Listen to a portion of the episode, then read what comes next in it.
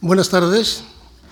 Bueno, vamos a, dar comienzo a la lectura, esta segunda parte de estas sesiones, con la esperanza de que algunas de las cuestiones que dije el otro día se vean reflejadas en lo que leo, porque uno de los problemas que muchas veces tenemos los poetas es que parecemos tener muy claro lo que queremos hacer, pero luego lo que sale no se parece en nada a lo que pretendemos. Voy a intentar de todas maneras, por lo menos en la selección, he procurado que los poemas den cuenta de lo que adelanté el otro día.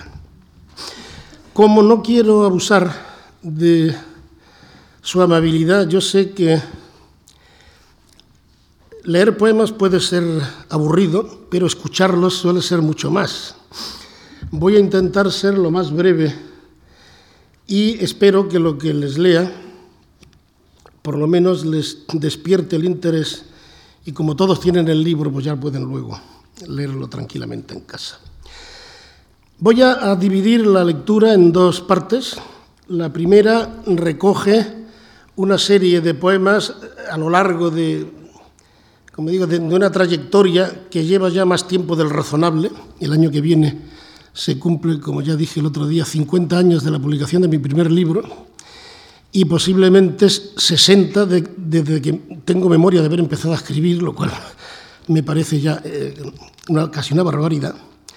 Pero luego, mm, en una segunda parte, voy a leer unos poemas inéditos que eh, son todos ellos escritos después de que eh, entregué el manuscrito para el libro. Normalmente no suelo ser tan rápido en la escritura, pero por una serie de circunstancias que luego comentaré a la hora de presentar los poemas, estos salieron casi de un tirón. Y bueno, mm, creo que la amabilidad que han tenido al venir y asistir a estos actos merece que por lo menos tengan ustedes la primicia de estos poemas. Bueno, voy a empezar con un poema que, como dije el otro día, pertenece a mi primer libro, es un poema escrito en 1962. Como digo en el texto introductorio, yo tenía entonces 16 años y estaba en una de las aulas del Colegio de la Inmaculada de los Hermanos Maristas de Granada haciendo un examen de matemáticas. Lo que no puedo decir es qué, no, teníamos en el examen, de eso no me acuerdo. Lo que sí recuerdo es que resolví la ecuación o, lo que fuera, lo que nos habían puesto muy pronto, y los hermanos, si no, habíamos no habían terminado todo el mundo, no nos dejaban salir al patio. De manera que yo tenía por delante casi una hora sentado en el pupitre sin saber qué hacer. Y se me ocurrió escribir un poema. Bueno, se me podía haber ocurrido algo peor. Tampoco es para lamentarlo. Y ese poema que titulé Autorretrato y que leo porque de alguna manera, de forma inconsciente, expresaba muy bien lo que iba a ser luego mi, carrera como escritor, acabaría abriendo el libro que publiqué dos años después. Es un soneto y eh, dice así. No sé si sigo siendo en el mutismo de este polvo sin luz, arquitectura con límite de sombras, la escultura brotada como un rayo del abismo no me puedo encontrar conmigo mismo, aunque busco mi voz por la blancura de lo eterno, secreta cerradura del amor. Ciego mar es mi quietismo. Vivo dentro de mí y en mí sostengo este partir conmigo lo que tengo, una niñez y un poco de fracaso. Nada más hay después, uno cualquiera, asomado a vivir cuando quisiera beberse al despertar el cielo raso. Digo que, bueno, es un poco ingenuo, pero de todas maneras esa especie de, de eh, expresión de que lo que estaba deseando era comerme el mundo, bueno, ya está dicho aquí. Cuando escribí el, el soneto, yo creo que no entendí nada de lo que había escrito, estaba fundamentalmente preocupado con que el ritmo funcionara, con que las rimas funcionaran, y cuando le enseñé el soneto a mi, mentor, Rafael Guillén, me dijo, perfecto. Hace unos días, cuando le mandé este, este soneto, me dice, no, si ya apuntabas maneras. Bueno, no lo sé si apuntaba maneras, pero realmente he querido leerlo hoy aquí como apertura porque creo que de alguna forma eh, lo que he dicho siempre de, la poesía como alguien que no puede mentir, aunque uno quiera ocultar quién es, el poema acaba mostrando lo que uno es, lo demuestra un poema que escribí sin saber ni siquiera lo que estaba escribiendo. Hace ya la friolera, como digo, de 51 años. El segundo poema ya mm, pertenece a una etapa posterior, es decir, ya mm, de alguna forma lo reconozco como parte de mi trabajo consciente. Es un poema del año 72, es decir, 10 años después, y apareció en mi libro eh, Taller, incluido en, la, primera recopilación que se hizo de mi poesía, con el título El vuelo excede ala en 1973. Es un, poema hecho a partir de la, figura pictórica, bueno, la figura artística del pintor Paolo Uccello, y tiene como tal ese título, Uccello, y dice así, ¿qué esfera ambicionar? ¿El espíritu incierto de mis antepasados? ¿El paraíso que la perspectiva construye para mí? ¿O este agujero que mis manos modelan sin saber? esta ausencia de espacio donde vivo. La conmoción carcome cada pensamiento. Pronuncio esta fragancia del jardín que respiro, una furiosa máquina de luminosidad. Y sé de su tragedia. Es aire, un sueño dirigido que se tambalea dentro del reino de mi imaginación. Construyo un horizonte sobre la superficie de un lenguaje vulgar con palabras vulgares de un hombre que no existe, aunque su lengua paladee la raíz misma de lo real. Algo me dice, sin embargo, que su coloración es diferente, tan angulosa como el blanco en el cielo de agosto. Pretendo que mi aliento sobreviva en su aliento, la voluntad con que me esfumo tras la piel de inasibles objetos, el discurso del ocio. Es noche, el viento sopla, un agua que adormece, murmullo de cristales y el tacto de silencio en las paredes de mi habitación. La lámpara incorpora su rumor como una imagen imprecisa. Ignoro dónde estoy. Puro fantasma cuyo perfil dibuja una perdida identidad. Camino son palabras, adecuando el origen a la violencia que me distribuye sobre el cuerpo astillado de la destrucción. Es como si los bordes se resquebrajaran la realidad de pronto multiplica el espectro. Nada percibo entonces, salvo mi desnudez. Y en este laberinto que ya nadie comparte, aguardo el fin. Siluetas de animales, bultos sin vida y sin color, mi historia. Las líneas y los arcos se entrecruzan por los pergaminos que hoy el azar reúne bajo mis pies. Quise entrever el centro, el origen, Negué las dimensiones de los cuerpos. En mis manos las cosas perdían su espesor. Pobres Ghiberti, Robbia, Donatello, dueños de un aire torpe, una apariencia. Palpo esta piel rugosa donde soy. Sus bordes constituyen mi significación. Está en desorden mi taller y mis cuadros observan el rostro impenetrable de un anciano. El siguiente poema, titulado Identidad intercambiable, del mismo libro, también publicado en el año 73 en, el vuelo C del ala, partió de una, de una idea que siempre tuve en mente y que me sorprendió encontrar en una entrevista en aquellos años en que yo era asiduo lector de Telquel y de los grupos radicales de la vanguardia francesa, una entrevista con Philippe Solers, cuando él dijo lo más, lo más peligroso en un mundo de apariencias es decir la verdad, porque la gente está tan acostumbrada a que uno ocupe el lugar que se supone que debe de ocupar, que si se muestra como es, se convierte casi en un terrorista. Ese es el poema y entenderán por qué enseguida. Identidad intercambiable. De todo cuanto soñé, solo la fuerza permanece. Solo los muros carcomidos en este mayo otoñal, muertos como el color del cielo, el sol bajo la húmeda sombra de los pinos.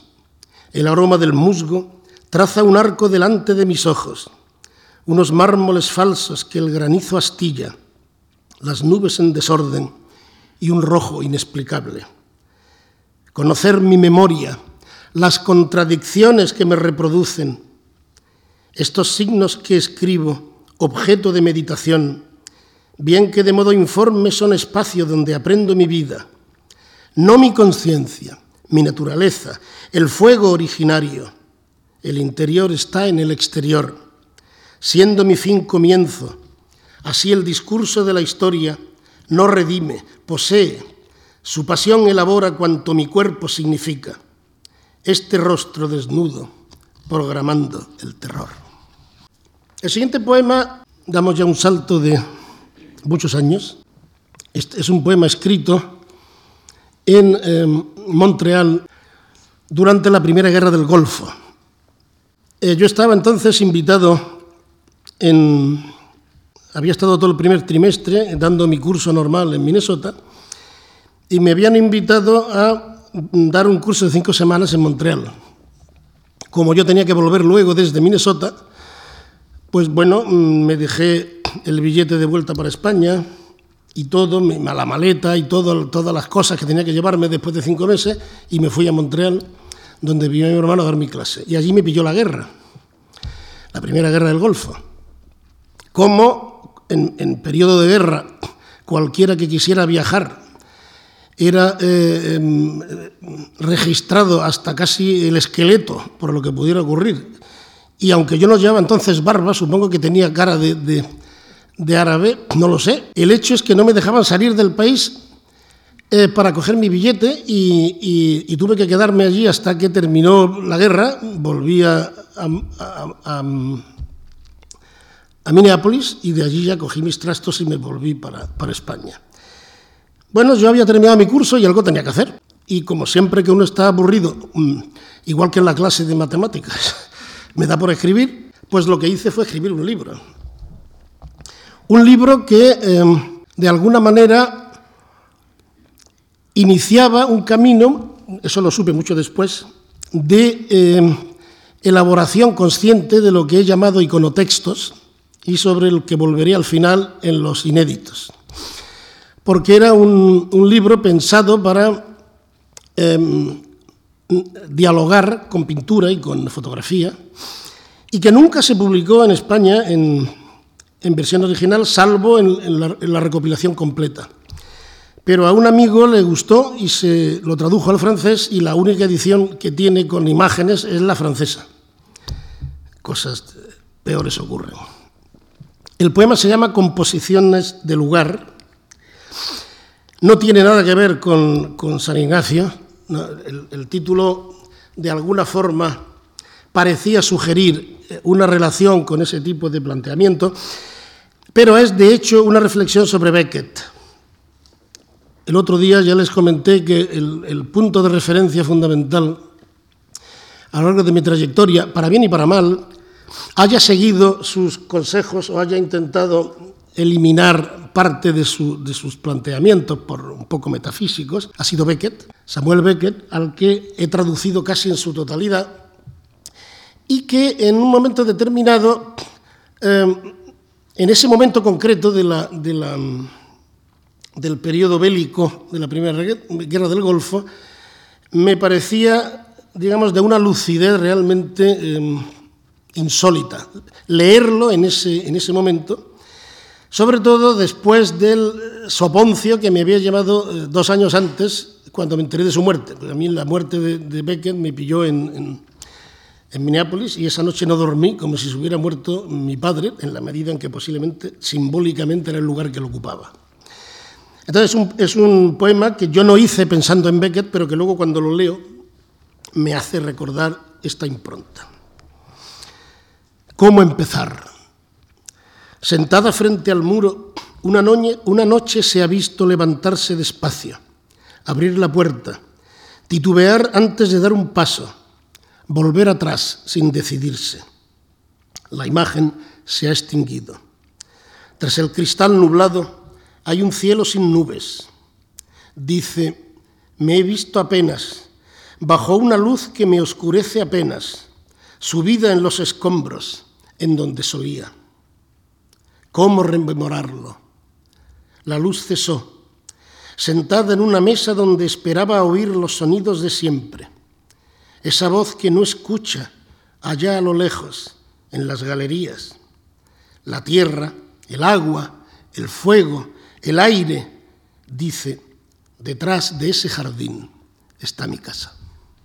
El siguiente poema, que no pensaba leer en un principio, pero que leo porque es la introducción aparte de los inéditos, es un poema que escribí eh, antes del poema anterior, eh, cuando se cumplían los 25 años del el término del de, bachillerato.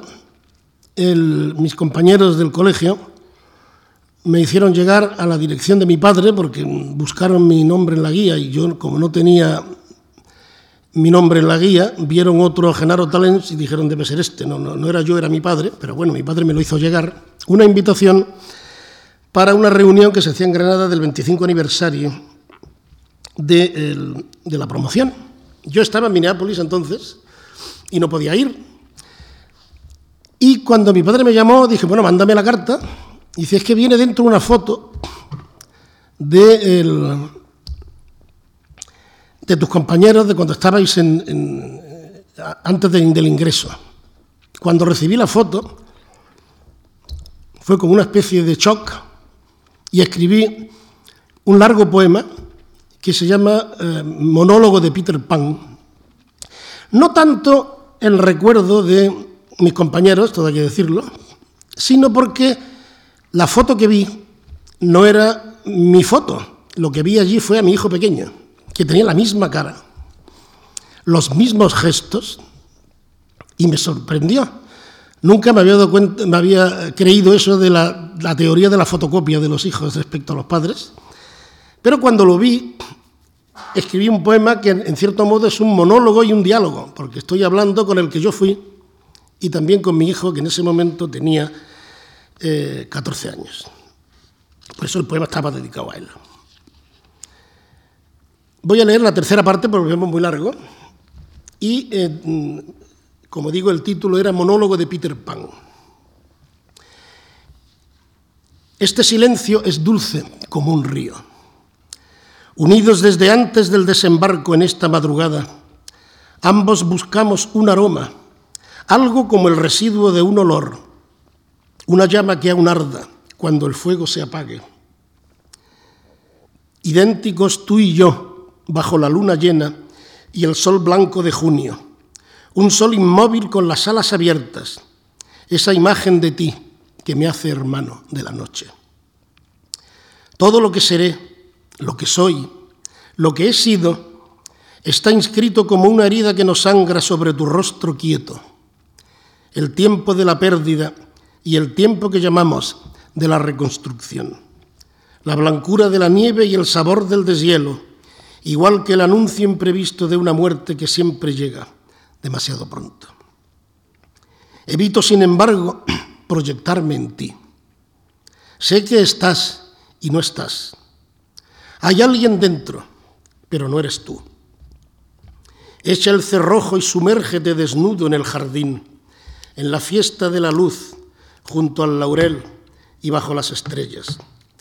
Esa mirada que no tiene dueño me señala desde un espacio sin color, en un lugar donde no estoy, aunque sé que mi voz, tierra y agua, resbala sobre una niñez que se dispersa, hecha añicos sin mí. En este horizonte de albas grises, donde respiro con dificultad, el niño no recuerda cuándo ni por qué su cuerpo habría de ser más viejo que la noche. Siempre queda como compensación el vuelo de los pájaros, el rumor de aquel pequeño chamariz cuya corona usurpas con tu pelo rebelde. El tiempo de tu tiempo viene a mí, escarba como un buitre en unos ojos cuya música resulta familiar. Luego, sin hacer ruido, dice adiós y se aleja. Dejemos que los muertos entierren a sus muertos. Mientras tú y yo aprendamos la impostura de fingir estar vivos en este trozo de papel. Empapado de otoño y de una lluvia que no existe, ya no me busco en ti. Reposa en paz, en esa isla sin nombre rodeada de tiempo, el reino frágil de tu eternidad, y olvídame. No tengo espacio ya para tus sueños. Otros aquí y ahora esperan que regrese hacia un futuro que ellos me ayudarán a construir. Miro este cielo en ruinas, repetir la experiencia de ser cielo y la luna que galopa sobre mi nuevo rostro, ya sin disfraz. El mío me pregunta, ¿quién soy? El primero de los eh, libros, bueno, el segundo que escribí en Estados Unidos, pero el primero que hice no con ilustraciones, sino intentando dialogar explícitamente con un artista plástico, fue La mirada extranjera.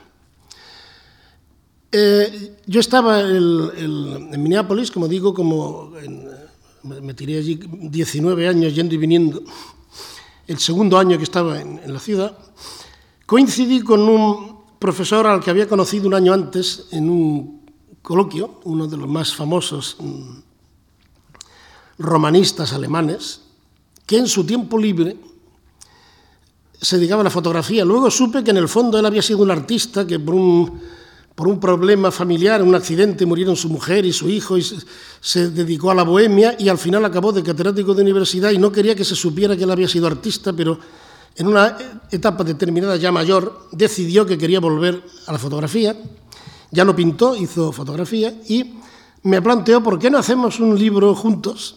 Ya que estamos aquí y las clases en, Minneapolis eran dos a la semana y el resto, ¿qué vamos a hacer?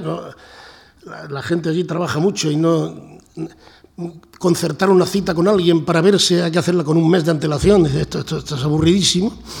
Bueno, pues vamos a hacer un libro, nos dedicamos a pasear por las Twin Cities y hacemos una especie de, reflexión pictórica y tú escribes los textos como si fuera una especie de guía eh, externa.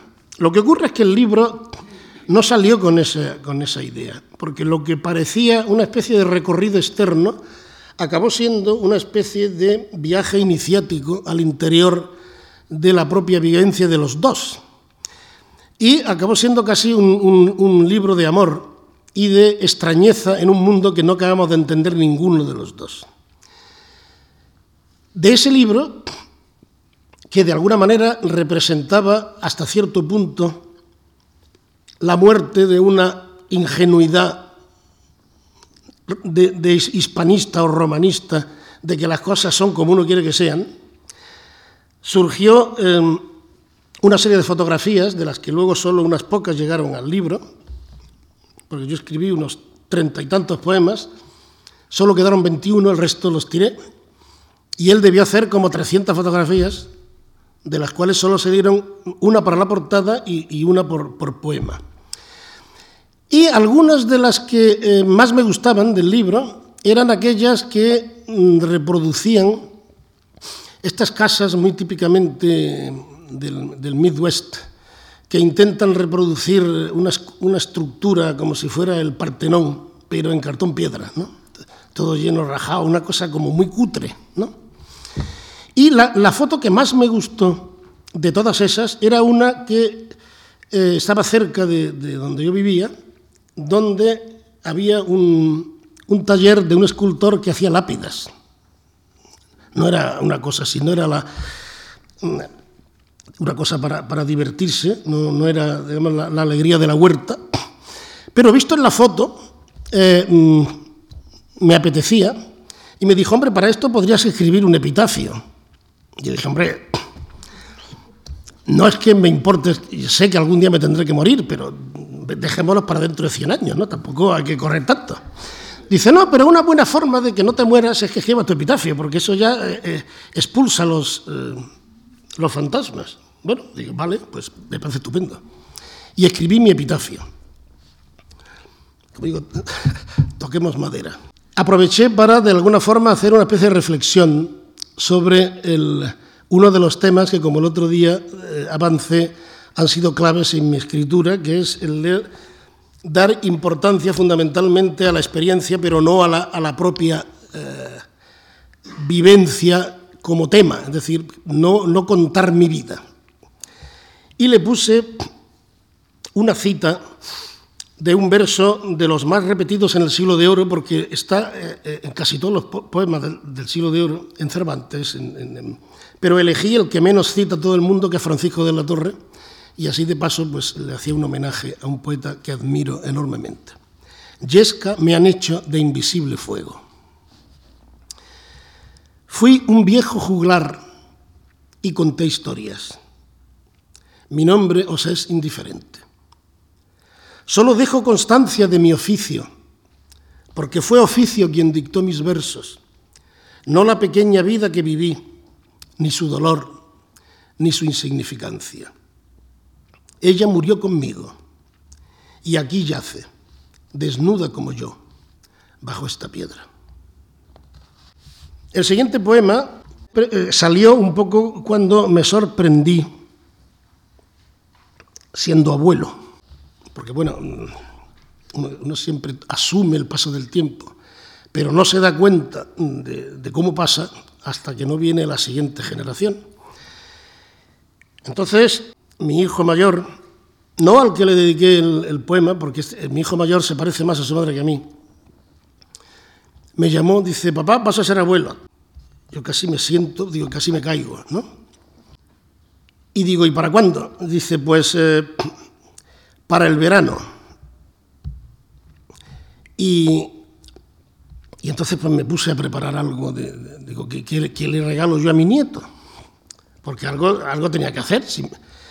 Y entonces le escribí un libro, son las cosas que a mí se me ocurren siempre, que se llama como él, Hugo, donde contaba poemas, cómo era su padre de pequeño, cómo era su madre de pequeña, lo de su madre me lo inventé, por supuesto, claro, y, el contexto, y terminaba con el poema que voy a leer, que es el soliloquio del rey mago, donde lo que hacía era una especie de... Em, de lectura irónica de dos de los poemas que más me han eh, atraído del siglo XX, que es el The Journey of the Magi de T.S. Eliot y El viaje de los magos de Cernuda, dos poemas a los que yo había dedicado páginas y páginas en mi tesis doctoral. No tiene nada que ver con mi poema, pero me hizo ilusión el dedicarle a ellos ese tema porque era el advenimiento de un, de un ser humano no divino que era un poco el tema del, poema de Eliot y el tema del poema de Cernuda. Soliloquio del rey mago. Este sol que se alza con las primeras lluvias nos dice que el desierto quedó atrás, que la melancolía con que recorrimos tantos caminos polvorientos solo intentaba incorporarnos a la violencia de otra luz. El otoño asomaba por las lomas y entre las ramas de los plátanos era un esbozo de alegría, el síntoma de un antiguo dolor que retornaba sin avisar, un signo, como ocurre en una fiesta que se desvanece con el fervor del alba. No me importó de pronto no saber. Sentía solo como en mi interior otras voces ajenas te cantaban. Cruzamos primaveras y veranos. Vimos naranjas naranjos en flor yedras enmohecidas. Nuestra ofrenda no era para los dioses. ¿Quién cree aún hoy en dioses? Pero nos recibían con música y honores que nunca comprendimos, tal vez porque ignorar protege de las emociones. Mucho tiempo ha pasado ninguno de nosotros quiso luego esperar a que la noche nos guiase hacia otra estrella diferente. Nos dispersamos una madrugada dispuestos a envejecer en otro invierno sin caravanas y sin profecías. Renuncié lo absoluto para buscar lo humano y así llegué hasta aquí. Este es un buen lugar para la ausencia. La menta, los hibiscos, huelen a sombra, a sueño. Que la paz sea contigo y con nosotros. Hoy al verte nacer, con los ojos abiertos, pálidos como glaciares, contemplo al fin el rito de la naturaleza. El azar del viaje se ha cumplido y puedo despedirme de la muerte. El siguiente de los tres poemas que me quedan de los eh, éditos, digamos, de los publicados, es eh, un poema dedicado al tema de Drácula. Cuando eh, se, mm, estrenó la película de, Francis Ford Coppola, Drácula, un, colega de profesión me pidió que hiciera un artículo sobre la película y que hablara del tema de Drácula. A mí no me apetecía nada ponerme a hacer artículos. El otro día ya dije que muchos de los artículos que he escrito los hice porque no tenía más remedio en la profesión, pero ya no tenía, ya, había ganado la oposición, no tenía por qué hacer artículos. Pero tampoco le podía decir que no. Con el tiempo acabé escribiendo el artículo, pero cuando me lo, dije, me lo dijo no lo escribí, lo que hice fue un poema. Lo que yo quería contar del, del tema de Drácula era una versión bastante poco convencional, Siempre se habla de Drácula como un personaje particularmente negativo, un personaje casi demoníaco. Lo que a mí me interesaba fundamentalmente es el darme cuenta de que la mayoría de la gente que habla de Drácula, el libro de Drácula no se lo ha leído, para empezar. Es decir, todo el mundo habla de Drácula como habla de Frankenstein, pero nadie, sabe de qué está hablando. Porque de lo que se hablan es de las películas que salen en la televisión, como visto en el cine. Es decir, el personaje es un personaje que en la novela de Stoker nunca aparece. Es decir, es una novela escrita de manera epistolar y con cruce de diarios, donde uno le escribe a otro y le habla de lo que cree que el otro le ha dicho. Es una cosa muy cervantina, en cierto modo, y donde, por tanto, uno no sabe nunca si Drácula es el, resultado de la paranoia de un, de un personaje que ha cogido fiebres en su viaje a Rumanía, en su, en su, sí, cuando va allí para, para traerse al personaje al que le van a vender una, una, casa en el centro de Londres, que al fin y al cabo está en el tercer mundo y con los gitanos, en fin, con toda esta teoría un poco eh, racista de la, de la, alta cultura europea. Pero Drácula como tal nunca está. O sea que no sabemos si es la, la, la expresión o no de los miedos que una determinada sociedad tiene a lo desconocido.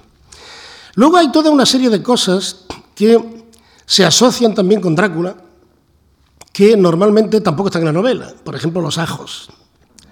Por ejemplo, el tema de la cruz. Por ejemplo, el tema de que no se vea el cuerpo en los espejos. yo decía, bueno, y todo esto que siempre tiene que estar de noche porque si aparece la luz lo mata. Que ahora, esto en la historia del cine, mm, de alguna manera, tenía que ver con una cierta mirada mm, yo diría, eh, heredera de lo que era el, moralismo de la época victoriana. Los ajos tienen que ver con el carácter fundamentalmente erótico del personaje. Es una manera de, que la mujer que se rodea de ajos no consiga que el, enamorado seductor salga corriendo. Eh, la idea de eh, no aparecer en los espejos tampoco lo entendía muy bien, mm, pero se me ocurrió, viendo la película de Coppola, que es la única que todas estas cosas eh, las deja de lado. De hecho, cuando en el siglo XX eh, Drácula aparece en la calle, aparece de día a la puerta de un cine y no se lo lleva a la luz.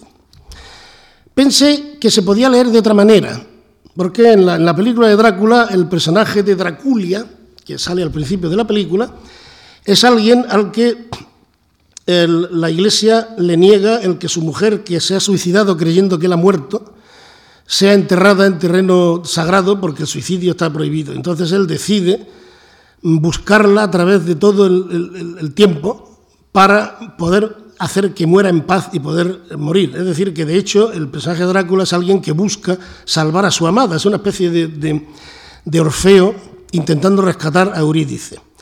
Entonces a mí se me ocurrió que uno de los temas centrales de esa novela, de esa película, quiero decir, y por tanto de la novela, era el de entender que si alguien no se proyecta en un espejo, no es porque no tenga alma, sino porque no busca en el otro su propia imagen, sino que acepta que el otro sea distinto. Recordaba haber leído un, cuento maravilloso del, novelista mexicano Arreola, donde un personaje que, que estrangula a su mujer por celos cuenta cómo cada vez que hacía el amor con ella le ponía un espejo encima de la cara.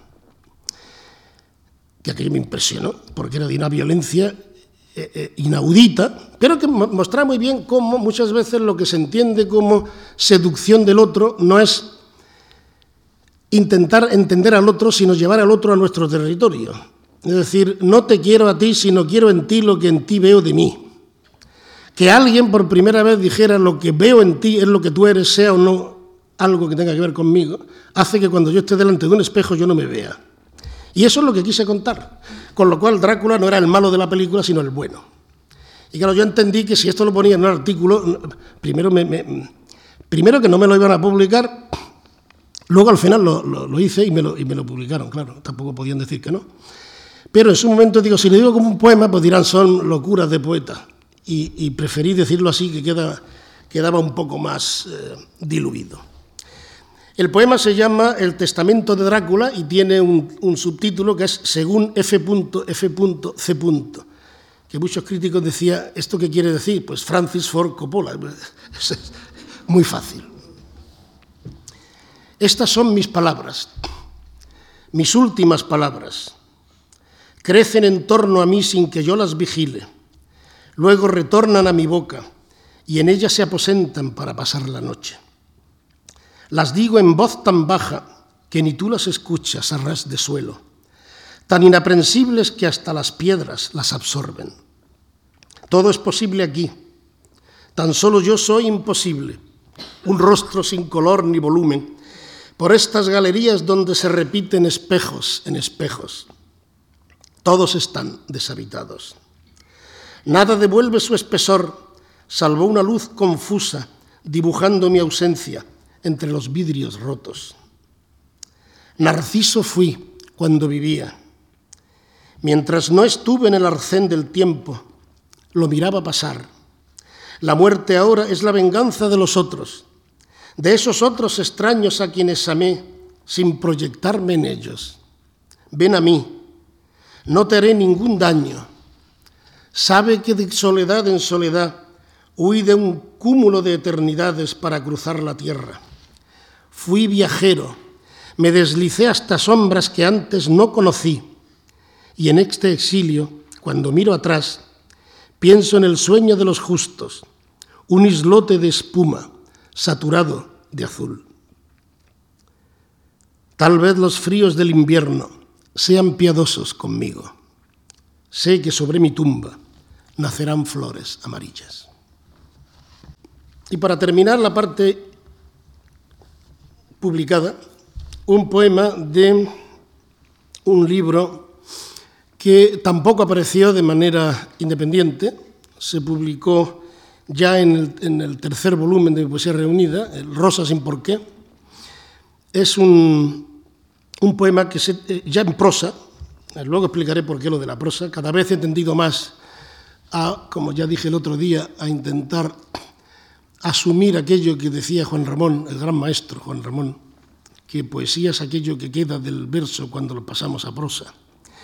Y cada vez estoy más cerca de la escritura en prosa. Este es uno de los poemas en prosa que voy a leer porque todo lo que viene después de los inéditos, todos están en prosa. Éxtasis del fruto. He vagado sin norte y sin un mapa por riscos y senderos. He sentido en mi piel gotas de lluvia entre una nube y otra. Las hojas mínimas de los pinares proyectaban en mi imaginación la geometría de las constelaciones y el ritmo inventado de una respiración me hablaba de un idioma que no conocía, aunque sonase en mis oídos como un rumor de olas. Soy tu pasado, sin melancolía. Vengo del reino de la muerte y no consigo regresar. En la diáspora incierta de los amaneceres, supe de manos que encendieron soles, cuando hasta el más humilde gorrión desconfiaba de la primavera.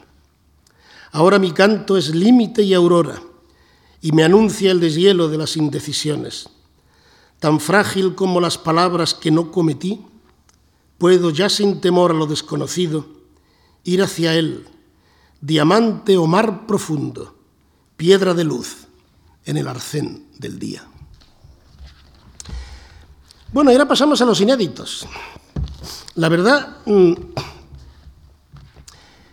todos forman parte de proyectos eh, sin acabar, porque entre el libro de mi último libro publicado y estos que voy a leer aquí, hay otro libro concluido, pero a falta de los elementos que tiene que incorporar el fotógrafo, Alberto García Lix, y él me dijo, hasta que yo no acabe no se te ocurre leer poemas de este libro. Bueno, pues no leo poemas de este libro.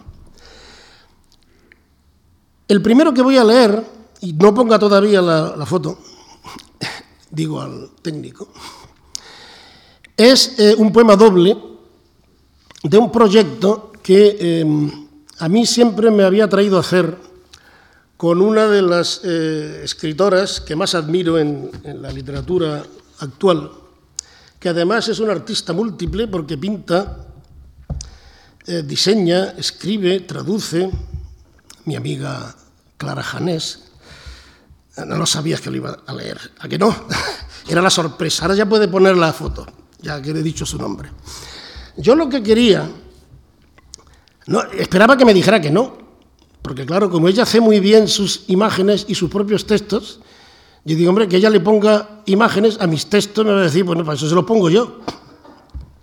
Pero bueno, ¿y, si pica? Pues yo se lo dije y picó. Y entonces, bueno, empezamos, no sé el proyecto dónde nos va a llevar, pero dos de los primeros textos que hicimos le gustaron tanto que hizo una pequeña edición y bueno, por el momento creo que es inédito, pero parece que si no ha salido, está a punto de salir en Italia, el dúo. Y bueno, ustedes verán inmediatamente después el, el primero de los dos poemas que forman este dúo, que es una especie de iconotexto, que espero, si Clara no se echa atrás, que dé origen a un libro entero. Porque como los dos trabajamos mucho y, a menos que nos descuidemos, escribimos todos los días, pues si, nos apuramos, a lo mejor hasta dentro de nada tenemos un libro entero. Bueno, vamos a pasar al beber las aguas del leteo. La noche alumbra los asfódelos como quien busca en el carmín del alba algo que le permita resistir. Cubre con parsimonia el musgo, el jaramago, la hoja caduca del ciprés. Crece al abrigo de un jardín de lápidas. Sabe que en otro tiempo, cuando al beber las aguas del leteo se disipaba la memoria en cuerpos sin identidad, los prados ofrecían a los visitantes el manjar favorito de los muertos. No hay juglares aquí, ni cánticos sacrílegos para irrumpir de pronto en una fronda que nadie ha osado profanar. La sólida embestida del invierno señala solo una costumbre, aire, tierra, mar, tierra, la imagen de un paisaje repetido bajo el furor indómito del cielo. El siguiente poema, eh, hay que explicar un poco el título, eh, cuando lo escribí, yo estaba en, el, parque de Bastión, en, Ginebra.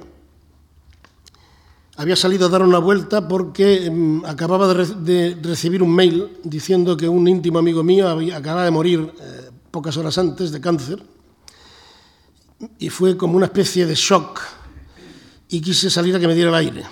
Y mientras estaba paseando, me llamó por teléfono mi amigo, el decano de la facultad, diciendo, acaba de nacer mi hijo.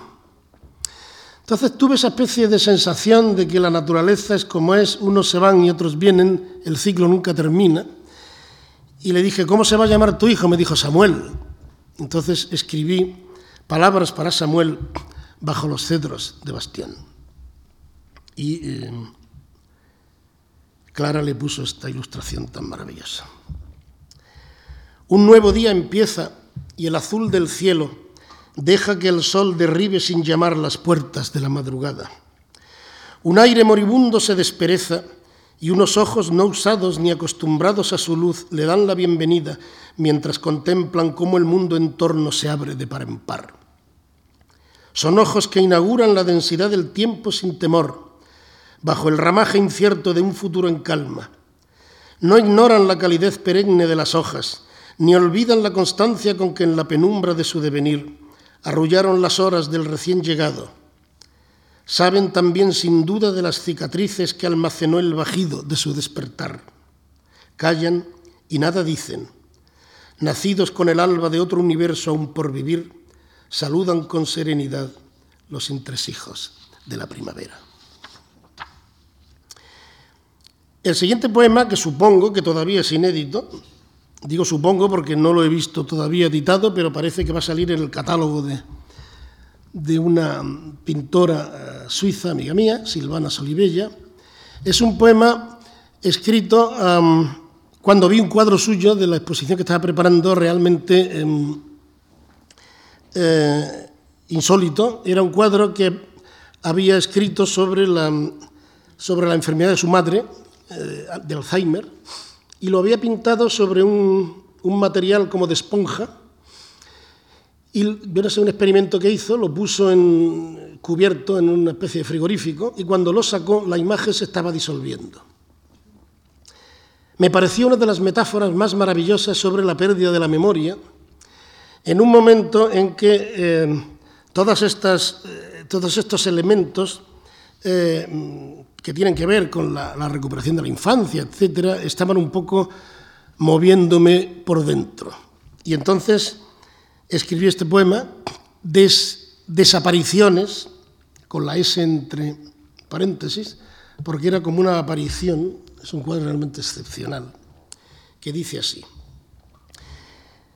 Está escrito en, en femenino, porque se supone que es la pintora la que está hablando de la relación con su madre.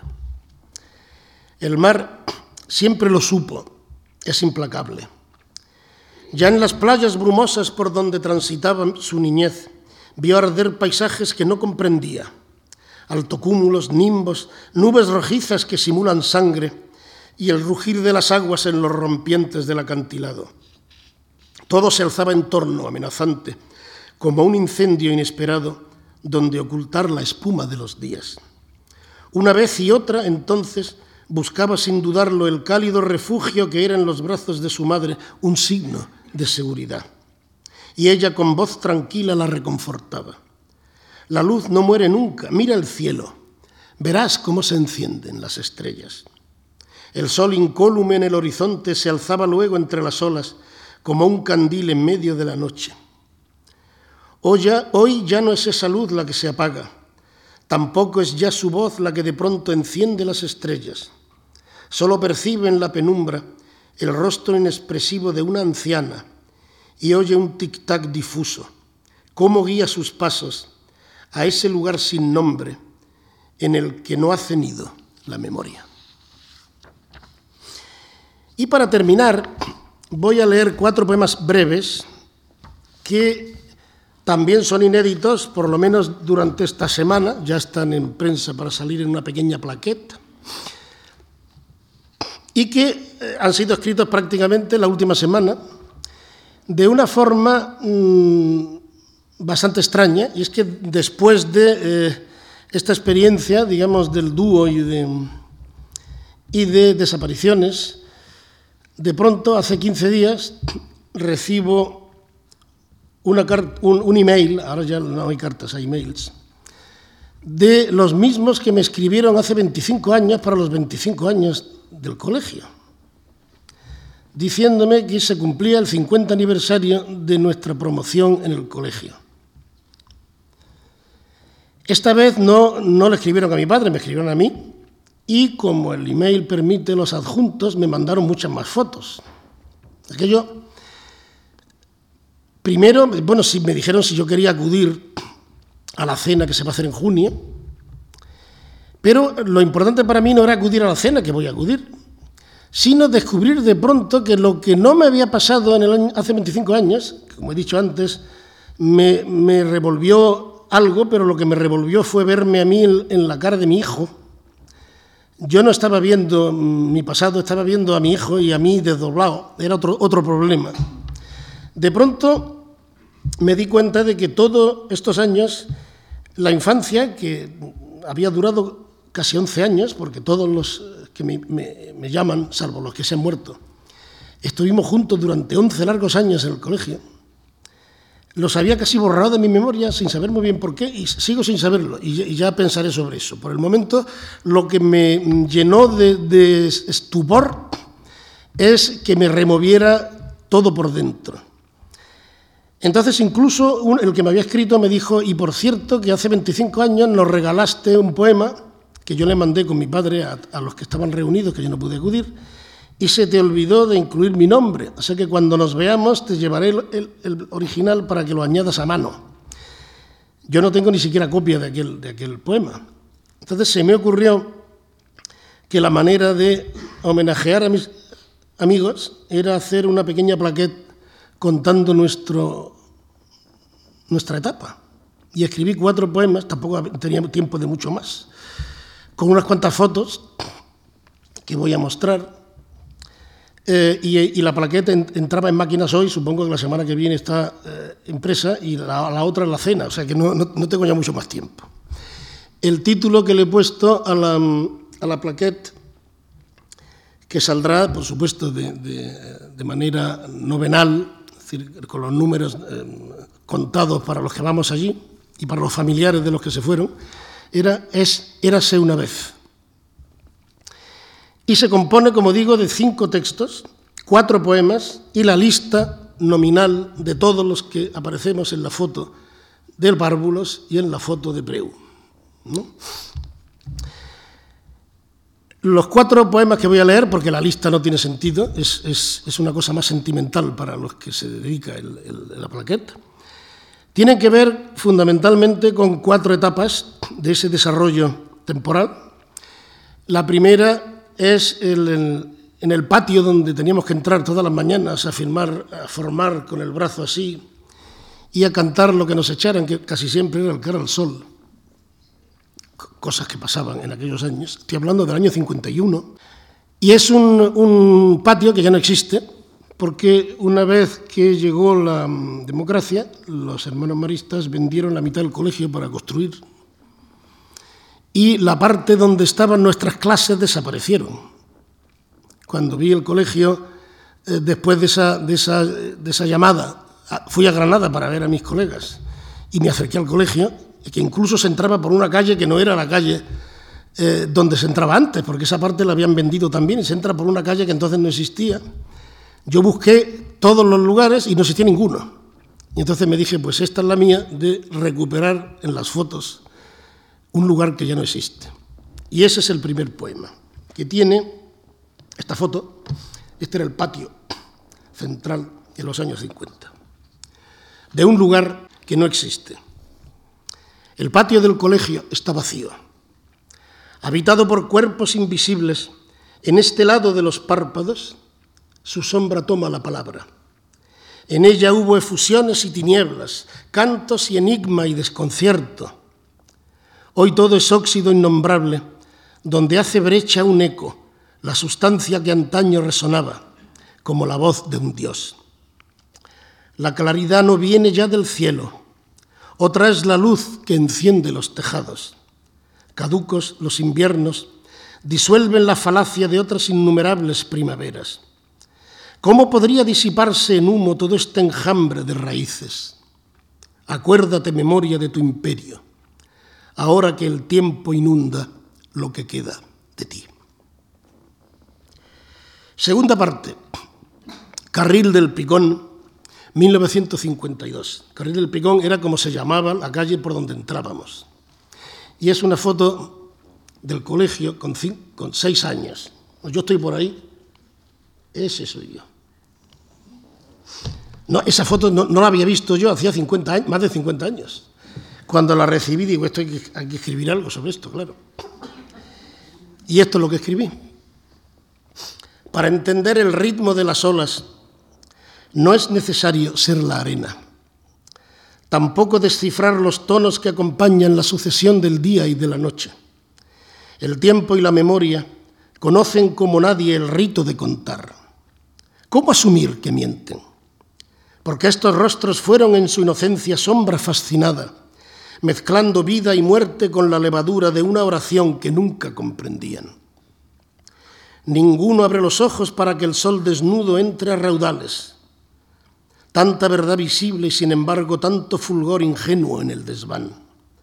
Sonríen desde una foto antigua donde apenas asoma ya irrecuperable la rugosa corteza de un secreto aunque la luz mudase sin contemplaciones, disolvería el viento su pureza, la incertidumbre de su salvación. El siguiente poema tiene que ver con el, lugar donde nos castigaban y nos echaban del, del aula cuando hablábamos, sobre todo a mí, que, me pasaba la, clase siempre hablando, siempre me ponía en suspenso en, en ¿cómo se llamaba aquello? En, en, urbanidad, sí, porque no paraba de hablar. Eh, y que cuando vi la foto mm, me sorprendió porque es una foto casi carcelaria. Entonces dije, esta, esta, esta es la que pongo. Pasillo interior donde nos echaban de la clase. ¿Para qué sirve la semilla? Eh, se llama interior sin figuras. ¿Para qué sirve la semilla? En las aulas les dicen aprenderán de surcos y de siembra. Desde siempre han vivido en los arcenes de la eternidad. Nada es mortal en torno y la promesa de un cielo amable y generoso ofrece protección frente al pecado. También da cobertura a sueños irreconocibles que otros llamaron paraíso. Fuera, bajo la sombra de los plátanos, en el minúsculo jardín, aguardan el futuro con desasosiego Otoño, a cambio, aporta un simulacro de calor. El último, el último poema es con la foto de despedida del Preu y tiene como título Au revoir les enfants. Eh, la mitad de los que están en la foto ya no están aquí. Y eso me, mm,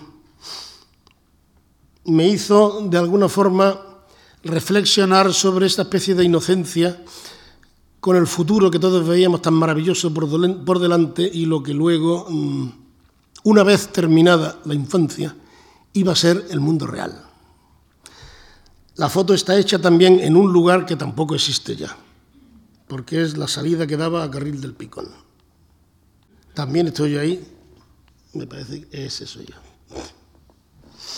Sin barba, pero yo. Au revoir les enfants. La costumbre de todo lo creado se cierne en derredor como la bruma.